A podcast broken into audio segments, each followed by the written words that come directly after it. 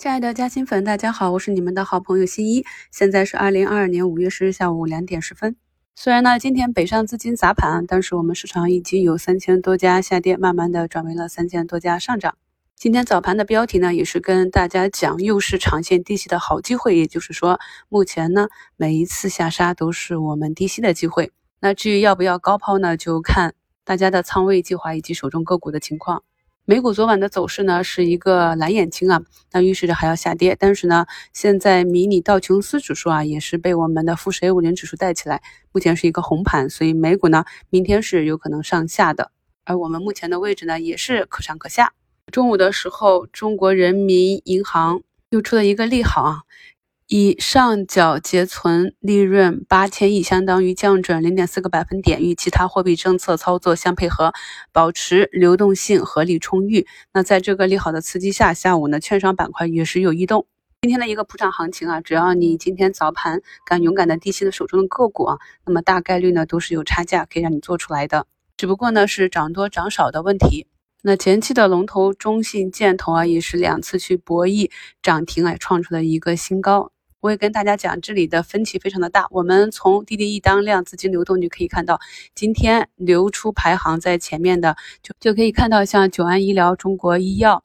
浙江建投啊、美丽云、永安药业、翠微股份这些前期啊，这个老妖腰斩之后做反抽的个股。那么这样一个分歧日之后呢，当然是有可能有些个股还可以分歧转移至，但是高标呢，按照我的性格，我是不去了。包括我早盘打出去的中国医药，那么下午呢也是猛拉了一根直线，给了比较好的机会出局。所以呢，一个板块的行情如果已经起来了，到了后期呢就是矩阵。矩阵呢你做得好，可能一天十几个点的大肉；如果做得不好呢，就会套掉，不但回吐利润，还有可能损失本金。那我一般在短线的行情里面呢，在下半场里面我是会减仓或者不去参与的。这就是我一直跟大家讲的我的原则，给接盘的人留一点利润空间。今天的普涨就是拼仓位了，所以呢，你的个股如果是非常稳健的图形慢慢向上走的话呢，还是按照我们原来的计划滚动加仓，有大跌啊就买入，然后减仓的时候呢，慢慢的分步的去高抛，降低我们的持股成本。心中呢要想着未来的那个目标市值。我们可以看到啊，每当大盘下到三千点啊，就会有资金入场去建仓。那这些呢，都是一些新募集的大资金，或者前期啊比较明智撤出场的。我们也可以看到，从公募撤出的董承飞。也是明星基金经理啊，那么他组的私募呢，也是于昨天发售，总共发售了七个亿啊。那如果是在牛市的话呢，发个百亿，估计都是一抢而光。那这个明星经理的节奏也是非常的好，跟我们的投资理念也是比较像，基本上都是在相对比较安全的跌出价值的熊市的左侧或者右侧。熊市盘底的阶段入场，那么它过去的收益是不错啊，年化都达到了平均十九个点啊，这对于管理庞大的资金量体系啊也是非常好的成绩了。那么这一点也给我们两个启示，一个呢，这么好的资金发不出去啊，只有我们少数人听新一节目的朋友们知道这里是一个价值洼地啊，与时间为伴，市场大概率都会给我们很丰厚的回馈。但是它发不出去呢，就证明外面的资金不知道啊。很多朋友还在慌张，担心大盘向着两千六、两千四百点去行进。那我之前也在一周展望里跟大家分析了很多数据啊，所以我们也是慢慢的陪伴着大盘板块和个股，慢慢的走出这个底部。有了这样一年的经历呢，以后大家就能够在听到我节目中提示风险或者机会的时候，一下子就能把握得住，就能知道我的用意了。股评里呢也给大家讲了一个案例啊，那么好的公司呢也是会伴随着大盘下跌的，所以大家要注意，我们大的节奏是不能错的。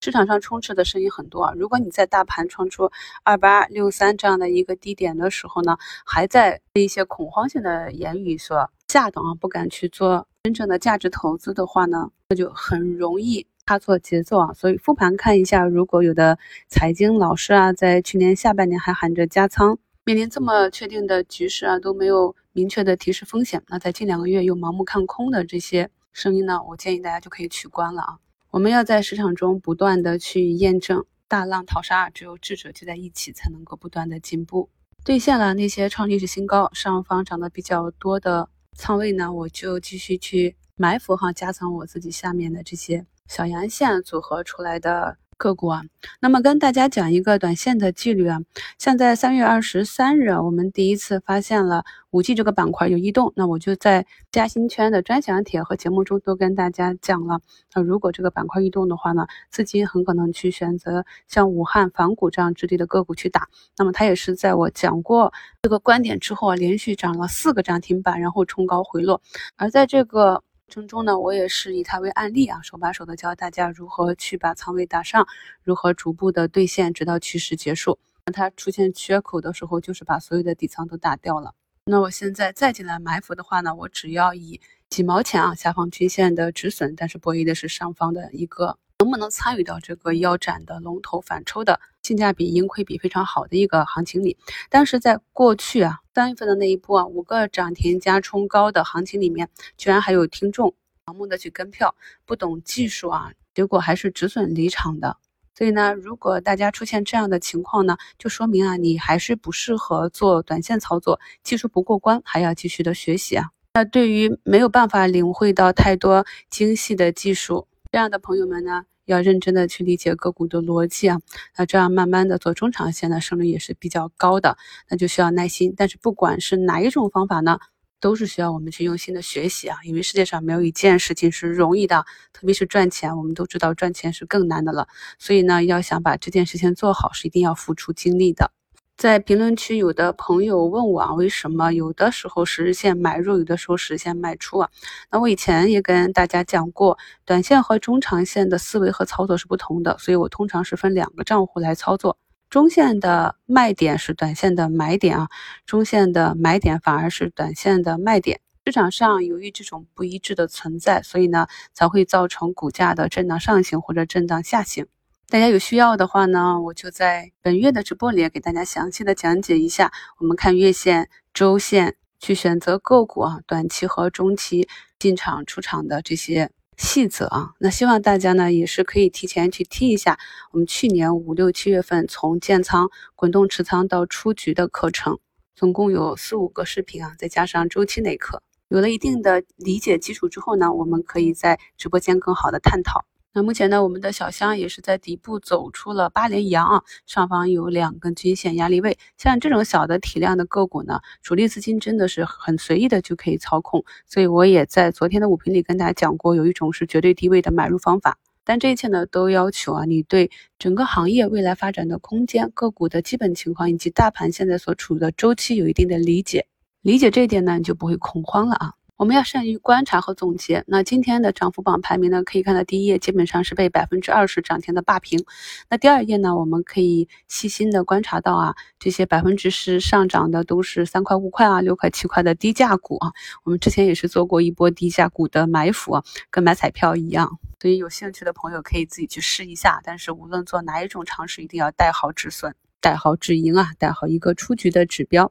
另外，最后跟大家讲一点复盘。短线的方法，那么如果你想要认真的做一个短线选手的话呢，就要每天进行一个涨停板周期啊最强标的统计啊，哪一些走了四板，哪些走了五板，哪一些走了六板，并且在第二天要对他们的走势不断的跟踪，这样常年累积下来之后，你就会对市场上不同的资金、不同的图形、短线如何晋级、如何去卡位这些有一定的了解。这样呢，当听到别人讲到一个机会的时候呢，你一看图形，再结合你对当下市场资金的感知，就很容易的能够抓到比较好的机会了。有的朋友经常问我说，怎么去跟踪资金啊？那在过去的节目里和视频节目里，我都讲过很多次。但是呢，更重要的还是一个盘感的培养，再就是要亲身的去经历了啊。你经历多了之后呢，那么个股的上涨和下跌的周期，在我们看来就是一清二楚了。